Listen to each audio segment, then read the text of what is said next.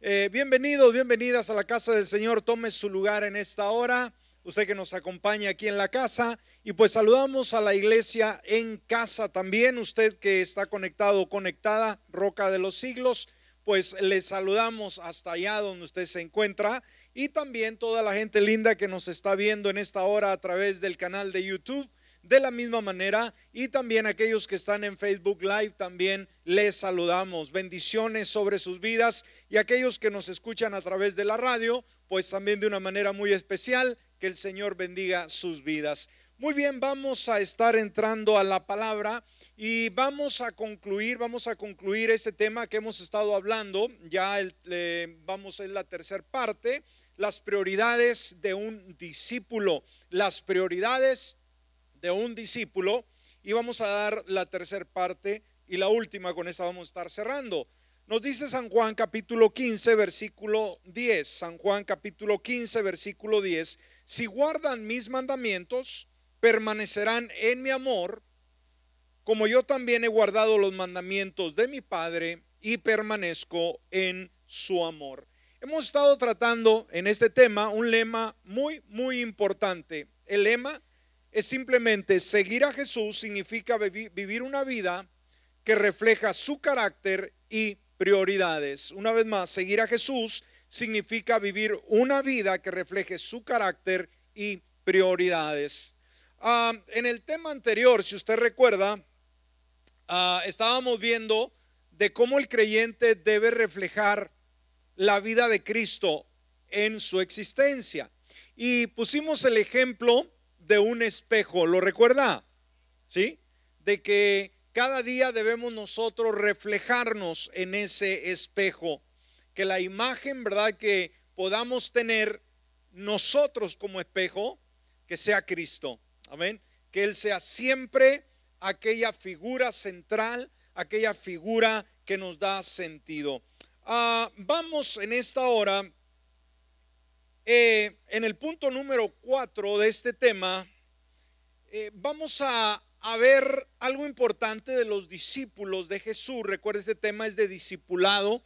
Y a medida, a medida estamos llevando a cabo este proceso a través de esta pandemia, nos hemos dado cuenta que la iglesia en el mundo entero pues ha tenido un cambio, así como nuestra sociedad.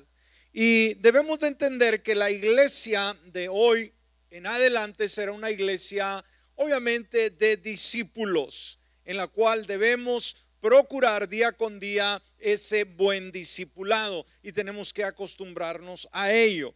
Quizás eh, no volvamos a, llevar a cabo eh, las mismas reuniones eh, masivas que antes se hacían, pero está el discipulado. Y el discipulado es uno a uno, uno a uno, como lo hizo la iglesia primitiva, y podemos cubrir eh, toda la tierra. Amén. Yo creo que no perdemos, sino al contrario, ganamos. Ahora vamos a ver cómo los seguidores de Jesús, al llegar a tener, cómo llegaron ellos, mejor dicho, los seguidores de Jesús, a tener una convicción muy importante, la convicción de, de que Jesús era el Cristo el Hijo de Dios. Vamos a ver cómo los discípulos, los primeros seguidores de Jesús, llegaron y tuvieron la convicción. ¿Qué es la convicción? Simplemente el, poder corroborar, el poder estar conscientes de que cuando veían a ese hombre extraordinario eh, predicar en las diferentes aldeas, no era cualquier hombre, era el Hijo de Dios. Amén. Ah, y vamos a ver cómo cuando tienen esa convicción, ellos responden a un llamado a seguir a Jesús. Y yo creo que es el mismo reto que enfrentamos cada uno de nosotros. Necesitamos convicción, ¿sí? Tener la certeza de quién es el Señor en nuestra vida. Si usted no sabe quién es Cristo Jesús, no va a desear caminar junto a Él. ¿Me está escuchando? No va a anhelar caminar, ni conocerle, ni seguirle. Pero cuando usted conoce quién es Jesús, va a haber un vivo deseo de caminar con Él y cómo eh, decidieron seguirle, dejar todo lo que hacían anteriormente y convertirse así en pescadores de hombres. Ahora, recuerde que cuando tienen el encuentro los primeros discípulos eh, con Jesús, no inmediatamente le siguieron. Pasaron dos años desde que tienen un encuentro con el Señor Jesús, por ejemplo, Pedro este, y Andrés, su hermano. Estos pasaron dos años en los cuales sí veían a Jesús hacer milagros, veían a Jesús actuar, veían a Jesús predicar la palabra, pero todavía no se habían comprometido en un discipulado a tiempo completo, un discipulado eh, de seguirle y dejar todo. Durante el primer año y medio, ¿qué sucede? Ellos siguieron a Jesús de lejos. ¿Cómo siguieron a Jesús por este periodo del primer año y medio? De lejos. Solamente lo observaban, solamente lo escuchaban, solamente lo veían, ¿sí?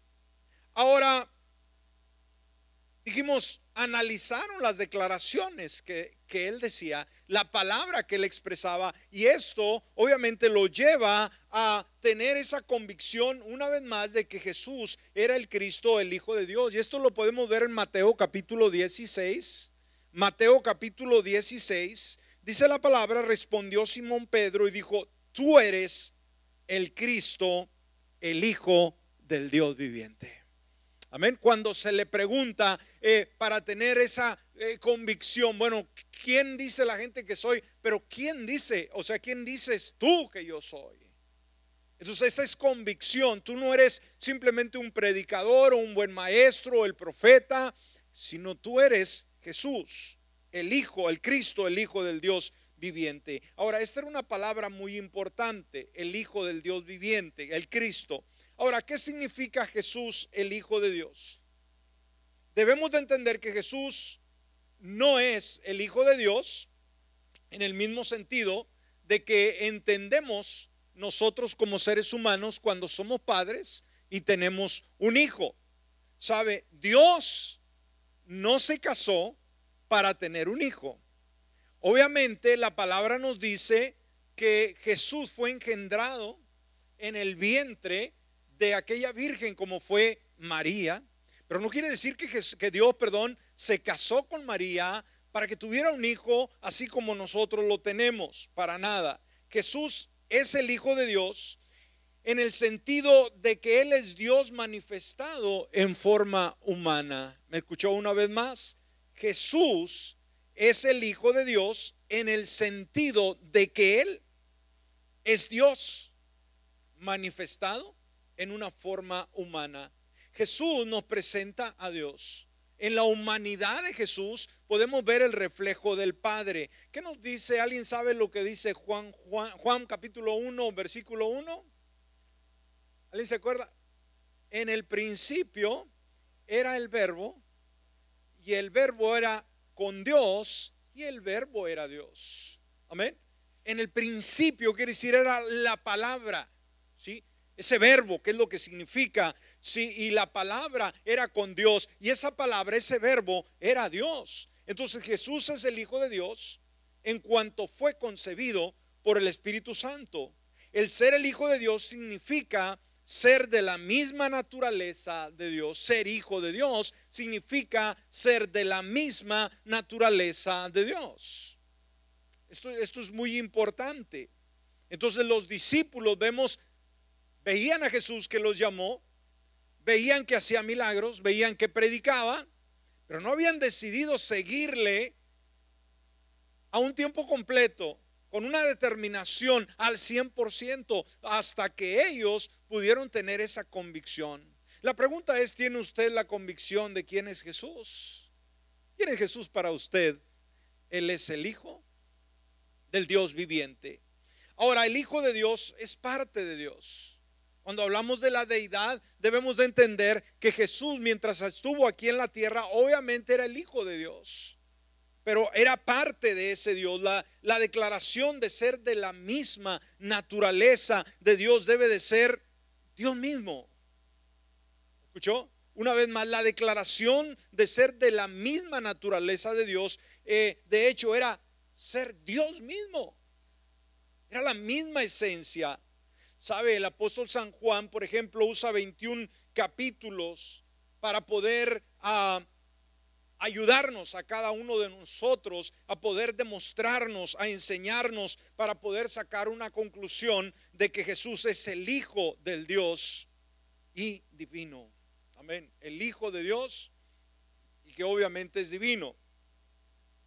Ahora, tanto las señales, las señales que se manifestaban como la vida de Jesús, su forma de ser, su forma de conducirse, eh, muestran al mundo entero que Jesús comparte esa esencia y la misma naturaleza que el Padre posee. Entonces, respondieron a su llamado, respondieron al llamado de Jesús, ¿para qué? Para seguirle. ¿Cómo respondieron? ¿Por qué respondieron? Respondieron a su llamado, ¿para qué?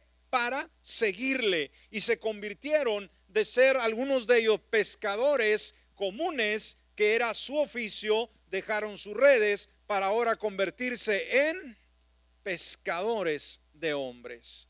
Entonces, cuando analizamos estos detalles, nos damos cuenta la importancia de saber qué es discipulado. Discipulado es aprender, es tener la mejor instrucción, es equiparnos para que para que al final podamos nosotros convertirnos en pescadores de hombres. Durante los meses siguientes después de esa convicción, Pedro, por ejemplo, Andrés, Santiago y Juan siguieron de cerca a Jesús. ¿Cómo lo habían seguido anteriormente? Solamente de lejos. Pero una vez que tuvieron la convicción de que Jesús era el Hijo de Dios, ahora sí lo siguieron de cerca. ¿Cómo sigue usted a Jesús el día de hoy? ¿Lo sigue de lejos? ¿Lo sigue por casualidad? ¿O lo sigue de cerca? Pregunto. Lo más cerca posible, ¿verdad que sí? Entonces, ¿qué es lo que vieron ahora cuando se acercan más a Jesús? Bueno, lo ven predicando, sí, lo ven sanando los enfermos, lo ven poniendo manos sobre los paralíticos, sobre los leprosos, lo ven echando fuera demonios y confronta al mundo religioso de ese tiempo. Él pudo enfrentar a todos los religiosos eh, con, la misma palabra. Sin duda estaban en, un, ah, en una escuela eh, ascendente de aprendizaje. Amén. Tenían una eh, cátedra, tenían una formación mucho, muy cercana ahora. ¿Por qué? Porque tenían convicción. Cuando tenemos convicción, eso nos motiva a aprender más de Jesús, aprender más para servirle. Ahora, desde ese momento Jesús, ¿qué es lo que hace cuando ve que los discípulos casualmente que lo seguían, ahora lo, siguen más de cerca? ¿Qué es lo que hace el Señor levanta el nivel a un nivel mayor. ¿Me escuchó? Decir, bueno, estos solamente andan rondando, pero ahora vamos a elevar el nivel de enseñanza y aprendizaje. Luego de dos años de ministerio, esto fue ya ahora más pegado, el movimiento crecía tan rápidamente que el Señor Jesús necesitaba identificar en primer lugar. ¿Qué es lo que necesitaba hacer Jesús? Identificar. Y esto es sumamente importante. Identificar. En segundo lugar, capacitar. ¿Qué es lo primero? Identificar. En segundo, dijimos, capacitar a algunos discípulos. ¿Para qué? Para que dirigieran el movimiento una vez que él ya no estuviera. Recuerde que él sabía que su estancia aquí en la tierra era, temporal, no iba a estar eternamente y sabía que había un reto muy grande, los había encomendado que salieran, de, no salieran de Jerusalén hasta que fueran ah, llenos del Espíritu Santo, pero de ahí les dijo que fueran a predicar el evangelio, el evangelio a los confines de la tierra, al mundo entero. Entonces veamos, él sabía que su tiempo eh, se acercaba su partida, por lo tanto estaba interesado en que sus discípulos tuviesen aprendizaje, tuvieran una buena escuela, porque ellos iban a continuar lo que el Señor iniciaba. Y sabe el día de hoy qué hacemos como discípulos. Simplemente hacemos lo mismo que, Jesús nos enseñó, las mismas enseñanzas, los mismos principios, eh, eh, su, estilo de vida. Sucesivamente el día de hoy como discípulos somos llamados a desarrollarlo. Entonces, ah, ¿qué hace el Señor cuando elige? Pues obviamente dijimos, los eh, identifica y los capacita. Entonces Jesús capacitaría, dijimos, a, estos discípulos durante el año y medio siguiente. Recuerde, año y medio anduvieron de lejos solamente.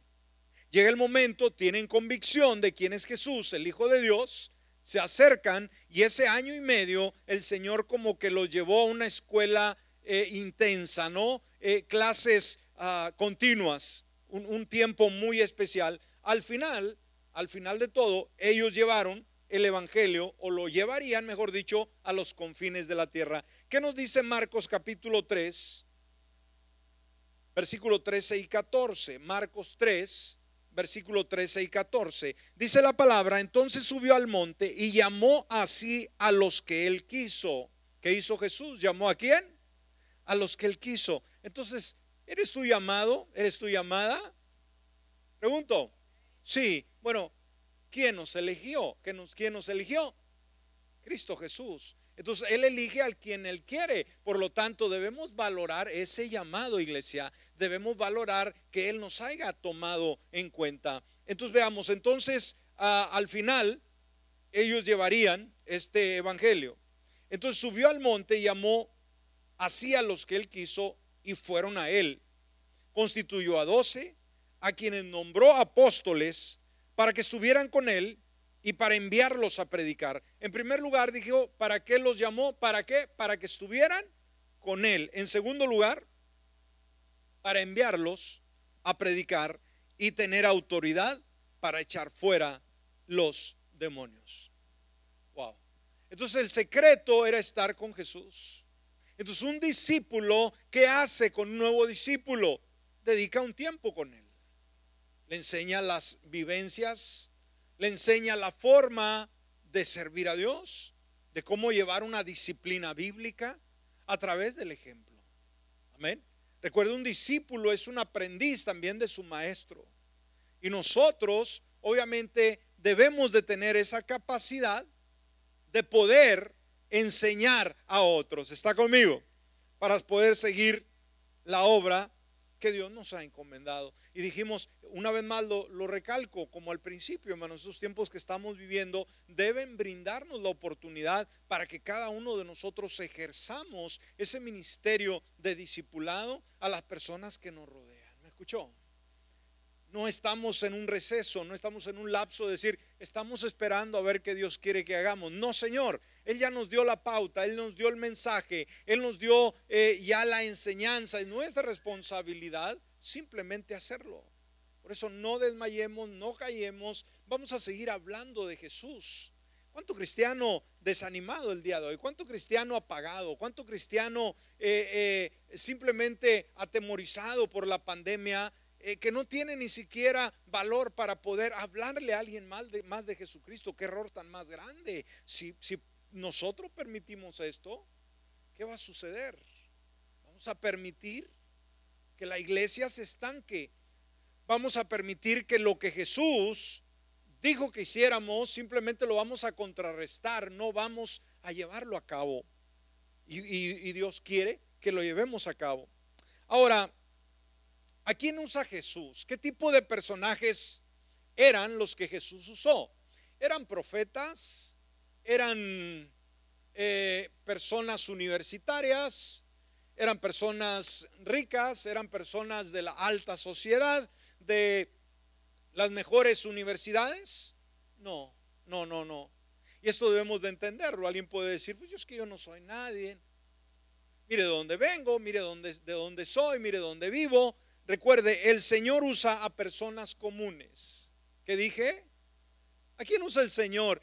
Personas comunes, ¿sí? Así como usted y como yo. Él no va a las ah, eh, universidades, a, los ah, institutos de filosofía y letras. No, no, no, simplemente usa personas comunes. Ahora, ¿cuántos le agrada saber que Dios quiere usar su propia vida, la suya y la mía. Esto nos debe llenar de alegría. Decir que Dios use mi vida, esto es algo inconcebible, ¿no? Entonces el Señor escogió cuidadosamente a estos discípulos, Él los seleccionó para que vinieran a ser líderes. Porque debían de tener la capacidad de liderazgo, de poder conducir, de poder dirigir a las masas que vendrían. Cuando menos vemos, era, no era un grupo muy interesante. O sea, era gente común una vez más. Ninguno era rico, nadie tenía un nivel alto de educación, ni eran poderosos, ni tenían rango en la élite religiosa. Para nada. De hecho, era todo lo contrario, era lo que menos tenían. La mayoría eran jornaleros, otro era, otros eran políticos fanáticos, había un cobrador de impuestos y así sucesivamente. Entonces, ¿por qué el Señor usa las personas comunes? Porque las personas comunes tienen un mayor sentido de dependencia. ¿Me escuchó? Una persona común tiene mayor sentido de dependencia. O sea, Dios puede depender de ellos, de ellas. ¿Me escuchó?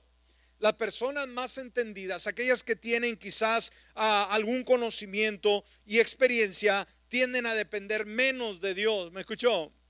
Una persona muy letrada se deja guiar por sus eh, filosofías, dijimos, por sus letras, por todo lo que ha estudiado. Pero una persona común va a ser más eh, eh, flexible a la educación, a la formación que Dios quiere darnos. Ahora, es por ese motivo que Jesús prefiere elegir, escoger a personas comunes para dar inicio a su iglesia y obviamente darle seguimiento. yo creo que no hubiera sido lo mismo si él elige personas religiosas con las que siempre tuvo problemas buscó la gente más común. Ah, nos damos cuenta que la mayoría eran personas sin importancia de pueblos pequeños, que no venían ni siquiera de grandes ciudades. Por ejemplo, mire lo que dice Hechos capítulo 4, versículo 13. Hechos capítulo 4, versículo 13. Dice, los gobernantes, al ver la osadía con que hablaba Pedro y Juan, al darse cuenta que era gente sin estudios ni preparación. Los religiosos eran personas muy educadas, eran personas muy letradas, eran personas de la alta escuela. Pero estos eran pescadores, era gente del vulgo, era gente muy sencilla. Y aquí lo dice la palabra, los gobernantes, al ver ahora las, la osadía, ¿qué significa? Al ver la forma en que se expresaba, por ejemplo, el apóstol San Pedro, el apóstol San Juan, a través de la revelación del Espíritu Santo, pues el gobernador mismo se quedaba asombrado, decir, bueno, ¿de dónde hablan tanto estos hombres? Eso es importante, saber que Dios cuando nos llama, Él nos capacita. Él nos da la formación, Él nos da la palabra. Usted puede decir, pero yo no sé ni hablar, yo no sé expresarme. Conéctese con el Espíritu Santo y usted va a ser una persona que va a fluir en la palabra, que va a saber qué compartir, que va a saber cómo testificarle a su amigo, al vecino, a la persona que encuentra en el camino. ¿Me está escuchando en esta hora? al ver la osadía con que hablaba Pedro y Juan y al darse cuenta de que era gente sin estudio ni preparación, quedaron asombrados. Wow. Eso sí los asombró. Decir, pero ¿cómo? ¿Cómo es posible? Entendían que estaban ante un milagro que solamente el Señor podría hacer. Y yo creo que el Señor se especializa en milagros y el día de hoy todavía está en la mejor disposición de hacerlo con usted y conmigo. Recuerden, no lo llama usted por su educación, no lo llama usted por el título, decir, soy doctor, tengo un doctorado, tengo una licenciatura, Señor. El Señor no le importa ese doctorado, esa licenciatura. Lo que le importa es que tú seas una, una persona que, que se deja moldear, que aprende, que escucha a Dios, no que trata de decirle a Dios cómo haga las cosas. ¿Me explico? ¿Estamos comprendiendo? Al darse cuenta que era gente sin estudios ni preparación, quedaron asombrados y reconocieron que habían estado con Jesús. Decir, wow, estos estuvieron con aquel, ¿verdad? Jesús, el, el, capitán de ellos, que, que tiene una palabra increíble. Dice la palabra que aún los religiosos, cuando escuchaban a Jesús, se quedaban asombrados porque él les hablaba como alguien que tiene autoridad. ¿Eh? Y obviamente escuchar de ese maestro, la forma de expresarse, la forma de compartir la palabra, los alumnos estaban empapando de esa misma palabra. Así que cuando Jesús ya no estuvo, hermanos, estos tuvieron un valor impresionante y hablaron sin temor la palabra del Señor. Entonces, ¿qué hace? ¿Qué hizo Jesús con estos hombres comunes? Los transformó. ¿Qué hizo Jesús con esta, e, este grupo selecto de gente común, hermanos? ¿Qué hizo el Señor? Los transformó. Así que no tenga miedo de decir es que yo no sé hablar. Usted no ponga excusa. Recuerda a Moisés cuando el Señor lo llama a que saque al pueblo de Egipto. ¿Qué le dice? ¿Cuál fue la primera excusa por miedo? Señor, soy tartamudo. ¿Sí? ¿Cómo voy a expresarme? Y fíjese, tenía que tener audiencia con la máxima autoridad mundial como era el faraón. Un tartamudo hablando con eh, la excelencia. Pero él trató de buscar una excusa. El Señor lo justificó y dijo, está bien, vete a cuidar borregos al desierto. No, dijo, tú vas a ir. Y fue. Dios se especializa en milagros. Por eso nunca menosprecie lo que ustedes. Dios puede usarlo. Dios puede usarlo de una manera extraordinaria. Amén. Entonces, cuando el Señor transforma a estos personajes comunes, esto debe dar a nosotros consuelo, ¿sí? Seguridad. Muy bien, el resultado final fue que ellos simplemente estuvieron capacitados para continuar el ministerio que él inició. Eh, en la declaración de la independencia de los Estados Unidos de Norteamérica, iglesia, se leen las palabras siguientes en una frase. Y dice, consideremos estas verdades autoevidentes consideremos estas verdades autoevidentes. ¿Sabe? Las personas que firmaron esta declaración, obviamente estuvieron dispuestos a dar su honor, inclusive sus propias vidas. ¿Para qué? Para seguir sus convicciones. Y con esto cambiaron la vida millones de personas, las convicciones que tenían acerca de esta declaración de independencia de los Estados Unidos de Norteamérica. Había convicción con ello.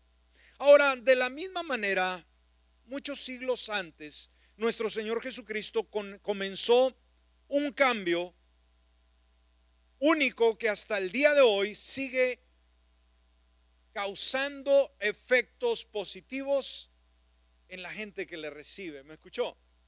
Saben que todavía la influencia de Jesús, lo que él enseñó, sus principios, sus verdades, y que cambiaron infinidad de personas en el ayer, todavía el Señor sigue especializándose en lo mismo el día de hoy. ¿Cuántos estamos de acuerdo?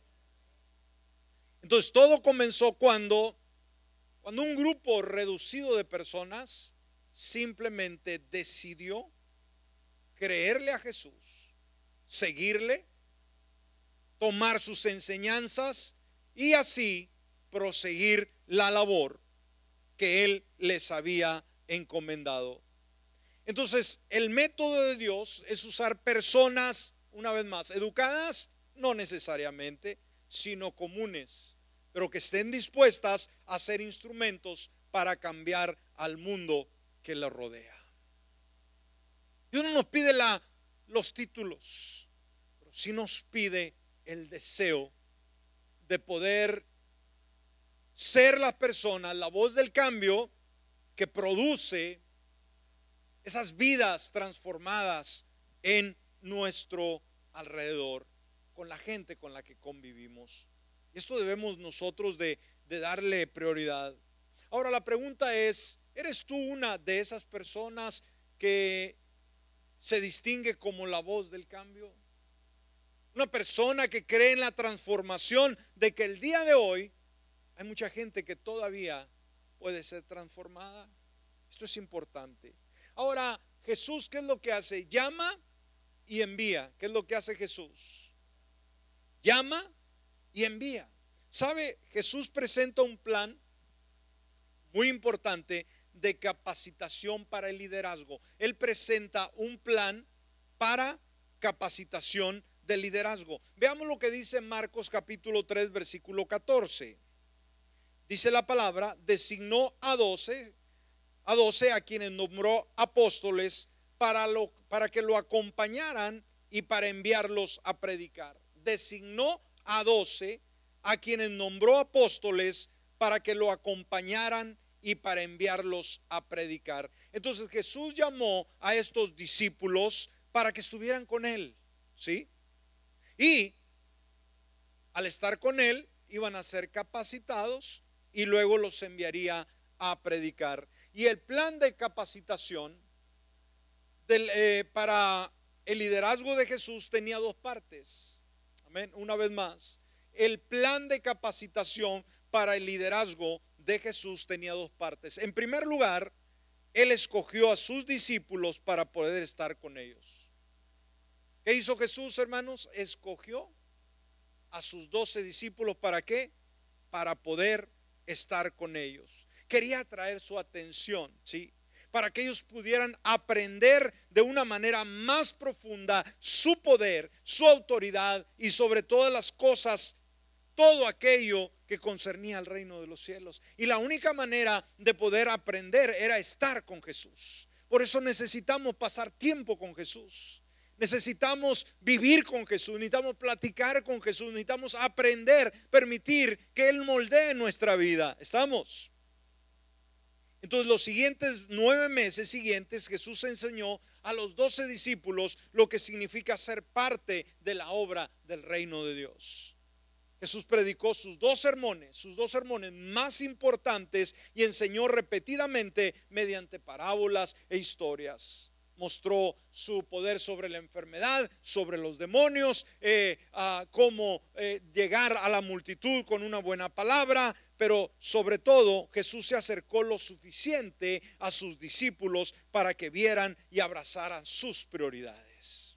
El hecho de vivir con Jesús, hermanos, imagínense, comían con Él, dormían en los mismos espacios, dedicaban un tiempo muy especial, habían aprendido a, ver a Jesús, a orar, a enseñar, eh, eh, a, ministrar, eh, a oír cómo hacía Él las cosas. Entonces todo eso, de una manera única, le permitía a sus discípulos aprender, aprender, aprender y ser como su maestro. Acercarse lo suficiente a sus discípulos para que vieran y abrazaran sus prioridades, para que vieran el latir de su corazón, para que vieran cuál es cuál era su labor, que Jesús no perdía el tiempo en cosas que no tenían sentido, sino que él sabía a qué venía. Entonces vemos en primer lugar, él escogió a sus discípulos para poder estar con ellos y en segundo lugar, Jesús envió a sus discípulos. ¿Cuál es la segunda cosa que Jesús hizo con sus discípulos? Los envió. Él los estaba preparando para que, no para que se quedaran ahí, para que salieran, hicieran lo que Él estaba haciendo. Y los discípulos tuvieron que aprender a salir tuvieron que aprender a decir nuestro campo no son las cuatro paredes, nuestro campo de influencia no es aquí. Aquí es donde nos capacitamos, pero la necesidad está allá afuera. Entonces sería un entrenamiento práctico, no una enseñanza elemental. El Señor no les enseñaba teoría, el Señor les enseñaba práctica. Amén. El momento que estuvieron con Él, dijimos, veían cómo ponía las manos sobre ah, el ciego, eh, eh, sobre el mudo, eh, sobre el leproso, y estos sanaban. Y decía, wow, ¿cómo le hace Jesús? Y poco a poco me imagino que Jesús iba practicando con ellos y le decía, a ver Pedro, a ver Juan, a ver fulano, aquí está esta persona muda, ora por él, ora por ella. pone las manos, invoca mi nombre, hace esto, haz lo otro. Y yo creo que la práctica, como dicen, hace al maestro. Y con el tiempo, obviamente, fueron enviados a ir por su cuenta y hacer aquello para lo cual el Señor los había entrenado. Él dedicó un tiempo especial para entrenarlos en cuál sería su trabajo. Mateo capítulo 10, versículo 5. Mateo 10, 5 dice la palabra, a estos doce los envió Jesús, dándoles instrucciones diciendo, no vayan por los caminos de los gentiles, ni entren en las ciudades de los samaritanos.